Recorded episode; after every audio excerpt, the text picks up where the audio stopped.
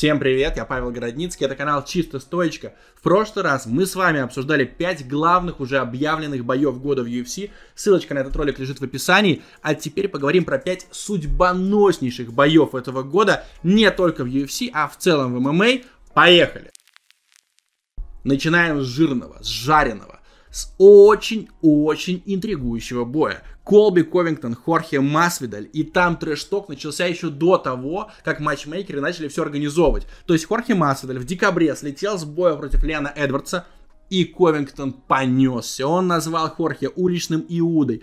Он просто в нескольких абзацах объяснял, что тот трус, что тот, как лох, сломал ребро, а теперь ноет из-за этого. Ну а Хорхе Масвидаль просто пообещал открутить башку Ковингтону в ближайшем бою. Правда, сначала сказал, что хочет замочить Эдвардса, все-таки, что у них остались какие-то неразрешенные делишки, но вот подерется именно с Ковингтоном и в теории может стать топ-2 дивизиона, но я в это не верю совершенно. Окей, что у нас есть у Хорхе Масвидаля? Он победил Нейта Диаса. Было такое? Было, действительно. В бою за какой-то странный пояс э, Best Motherfucker. И он поймал, вот просто поймал у кого? Бена Аскрина, карлика. То есть, в принципе, Бен Аскрин это ничтожество, как мы понимаем. Это ничтожный боец, который проиграл одному из братьев Пол, и потом стоял, хм, да, я заработал миллион, да, теперь я позорище, я полное позорище, я позорище всей земли, но я увез отсюда миллион. Бен Аскрин уже просто лутает бабки, его не волнуют вообще какие-то спортивные результаты. Вот две победы Хорхе Масвидаля. Потом он вышел на Камару Усмана, и как он смотрелся? Нелепо. Он проиграл первый бой, обещал, что все, выводы сделаны, что вот теперь-то я точно его достану, а Усман взял и уронил Хорхе Масвидаля. То есть Колби Ковингтон, который в ноябре 2021 года довольно достойно смотрелся на фоне чемпиона. Конечно, он сам говорит, что да я вообще не проиграл, я вообще выиграл. Это ересь, это бредятина. Но он выдержал всю дистанцию и смотрелся, ну, на мой взгляд, гораздо сильнее, чем Масвидаль, гораздо состоятельнее у него лучше кардио, он, в принципе, гораздо четче двигается. То есть Хорхе Масвидаль это такой какой-то боец, который умеет вроде бы все, а вроде бы все не до конца. То есть у него все показатели какие-то типа 75-80 из 100. У Колби Ковингтона они на уровне 90 из 100, если мы так будем оценивать. И только Хорхе Масвидаль очень любит рассказывать, как он, например, ночевал в машине, и там у него была какая-то дырка в стекле, и туда дождь капал, и он помнит те времена, когда он был никем, когда было это безденежье, и как он страдал, а вот сейчас все хорошо или он рассказывает, как он с охраной ходит. То есть он действительно такой, не до гэнгста. И в этом бою я жду, вот почему это судьбоносный бой, я жду, что Колби Ковингтон прикончит карьеру Хорхе Масвидаля, что он опустит Хорхе в конец первой десятки этого дивизиона, потому что сейчас шестое место, если я не ошибаюсь, у Хорхе, и оно завышено, откровенно завышено. То есть я даже боюсь себе представить, что Хамзад бы сделал с Масвидалем, э, недоученным бойцом, который просто вернулся в прайм после того, как за 6 секунд э, этого бедненького Бена Аскрина поимел. Ну давайте, ладно, пойдем дальше. Алексей Олени, Грег Харди.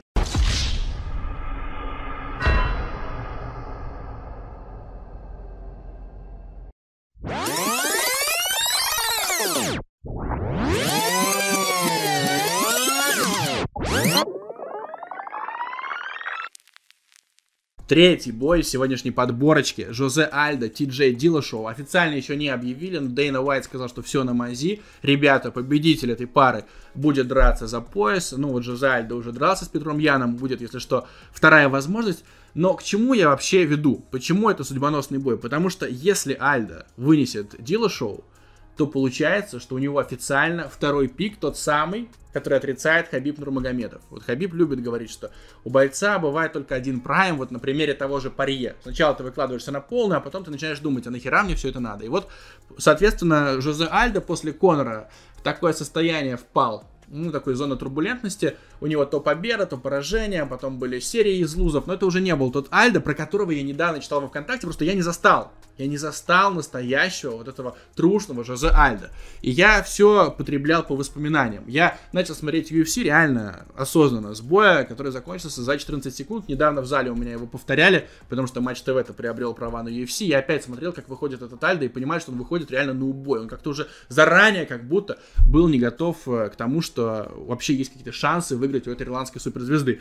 Так вот, и я недавно читал подборку цитат про Жозе Альда, вот до этого поражения от Конора. И там люди рассказывают, что, например, какой-то чувак рассказывал, блин, у меня там, типа, два года после того, как в меня влетело колено э, Жозе Альдо, у меня два года болела грудина.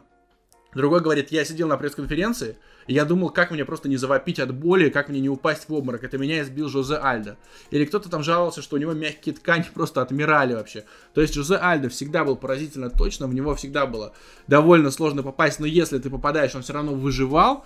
И вот в 2015 году у него карьера встала на паузу, по сути. Вот такая карьера человека, который на что-то претендует. Потом она ожила постепенно, постепенно, постепенно к концу десятых годов, и сейчас он снова, он реально возродился из пепла. Он, получается, поимел Марлона Веру, он поимел Фонта, и сейчас должен замочить Ти-Джея Дилашоу. Я бы сказал, что Альда хоть и небольшой, но фаворит, и я буду переживать именно за него, хотя э, увидеть бой Альда с Петром Яном не так интересно, как э, бой Яна с э, Ти-Джеем, потому что ну, это просто что-то новое. Я думаю, что Ян все-таки переедет э, Альда, а с Ти-Джеем Дилашоу, ну, это какой-то другой соперник, другой стиль. Э, можно что-то увидеть необычное. Так что здесь я болею за Альда, независимо от того, что потом будет не так весело, не так бодро.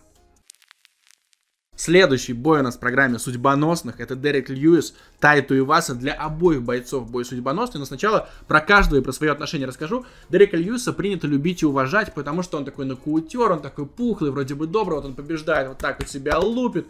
Э, Александр Волков помнит вообще, как неприятен кулак э, Дерека Льюиса на любом отрезке боя. И у него вот опять же рекорд по нокаутам, но я бы не переоценивал Льюиса. У него самое главное достижение победа над Кертисом Блейдсом. Вот это, безусловно, респект. Но Льюис выходит буквально против всех. Я не помню имя его последнего противника, хотя бой был не так давно. Я помню, как этот человек в списке гонораров был где-то в жопе. По-моему, он получил 60 или 65 тысяч долларов. То есть просто мешка дали Льюису. Пожалуйста, давай, тебе нужен рекорд, мы его тебе обеспечим. И он спокойненько забил этого человека, приезжал просто к сетке и там убивал.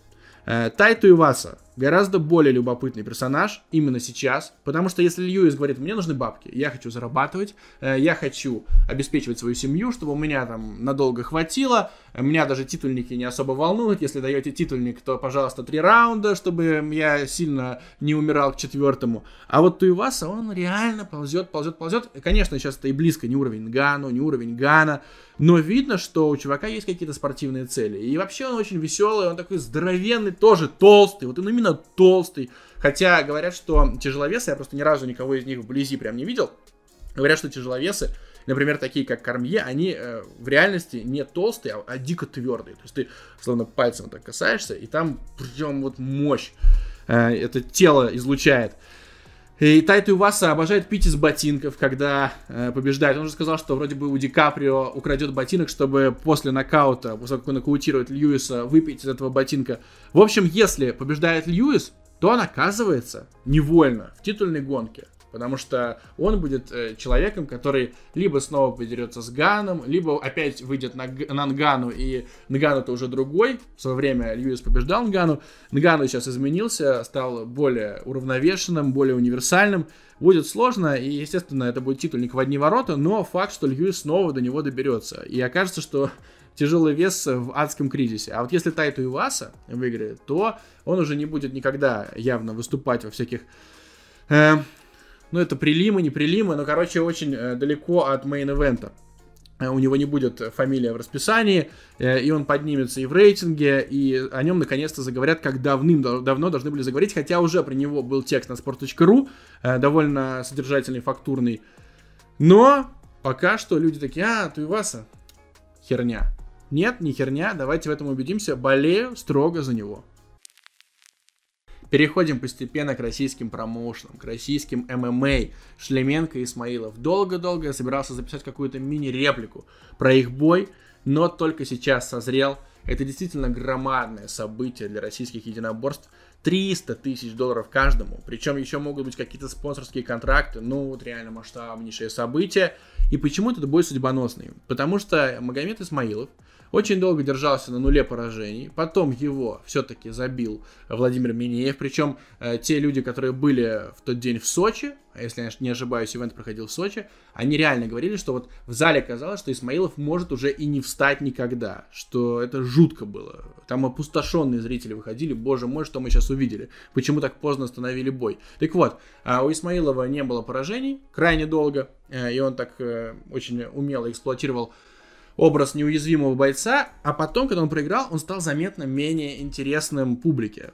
Как это не печально. То есть э, показывают охваты, что Магомед Исмаилов больше не человек, который генерирует моментально кучу просмотров. Например, э, было интервью Азамата Бастанова, причем я посмотрел, там неплохое интервью, Азамат даже подъебывал Магомеда Исмаилова по поводу его кардио, и они там все обсудили, и именно там Исмаилов вызвал Шлеменко, но это интервью собрало меньше, если не ошибаюсь, 40 тысяч просмотров, то есть это вообще какие-то крошечные цифры, и я думаю, что сам Исмаилов видит э, статистику, динамику посещений, динамику кликов, и понимает, что бой со Шлеменко реально решающий, что надо каким-то образом проходить Шлеменко, и снова ты в прайме, снова ты король, снова можно раскидывать какие-то шуточки, трэш-ток, все дела. Пока что Магомед Исмаилов, он такой в образе проигравшего, что бы он ни говорил, как бы он ни говорил, что он в любом промоушене номер один, это Увы, неправда. Жизнь показывает, что это полная чушь.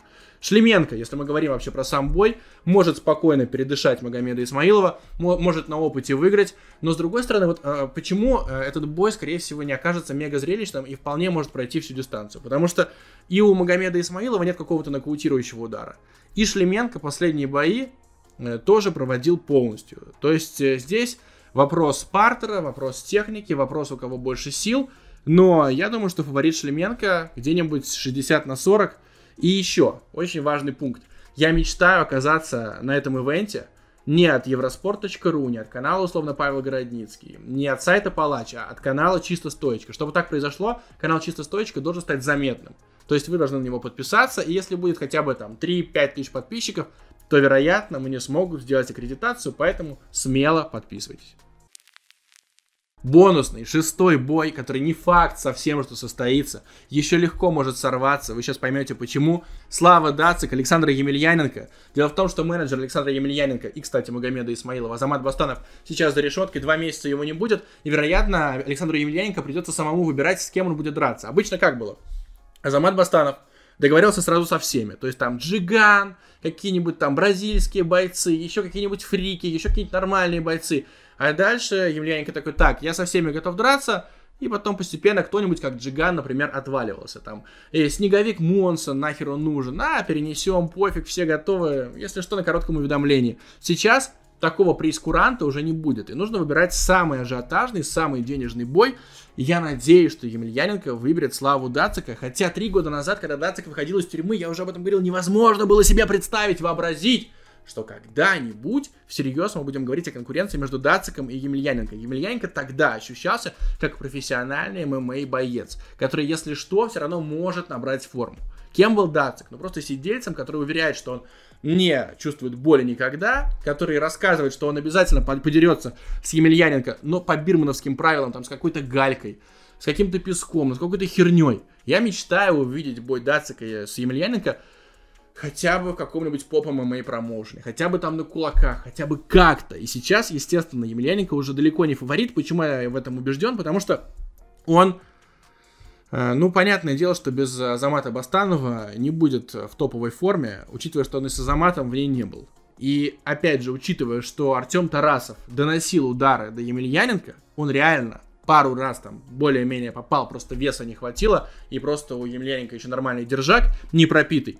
Учитывая все это, мы понимаем, что Дацик попадет раз, попадет два, попадет три, и мы увидим, как рухнет Александр Емельяненко, и почему это судьбоносный бой. Дацику похер. Дацик готов драться каждый месяц. А вот если Емельяненко сейчас вырубит, то вот именно в этот момент закончится его карьера как востребованного бойца. То есть он поставит очень многое на кон, потом у него все прайсы будут ниже, ниже, ниже, то есть там не 150 или 100 тысяч долларов уже там, а 80, 70 и так далее, потеряет актуальность, ну потому что, опять, вот мы приглашаем, допустим, Александра Емельяненко, мы не уверены, что он выйдет на бой, Камил Гаджиев об этом говорит в каждом интервью, мы не уверены, что он будет как-то конкурентоспособен, вспоминаем бой с, с бразильцем, и у него еще будет поражение от Дацика. То есть реально ценник будет падать. Э, я надеюсь просто, что Емельяненко все же выйдет на Дацика, ну потому что, блин, это круто. Потому что он сам должен возбудиться чисто спортивно. Столько времени идет это противостояние, уже не помнит никто из-за чего.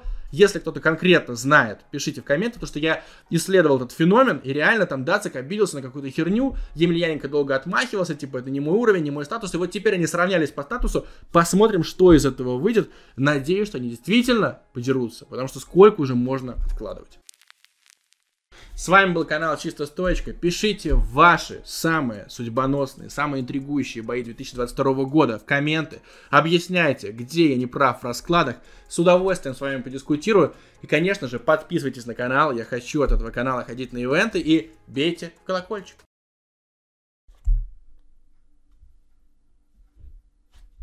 Следующий бой у нас в программе Дерек Льюис, блядь, оно. Следующий бой у нас в программе Дерек Льюис, Тайту Иваса. Принято любить и уважать Льюиса, потому что он такой здоровый, добрый толстяк, он мощно бьет, привет Александру Волкову. Он, в конце концов, победил э, этого, блядь,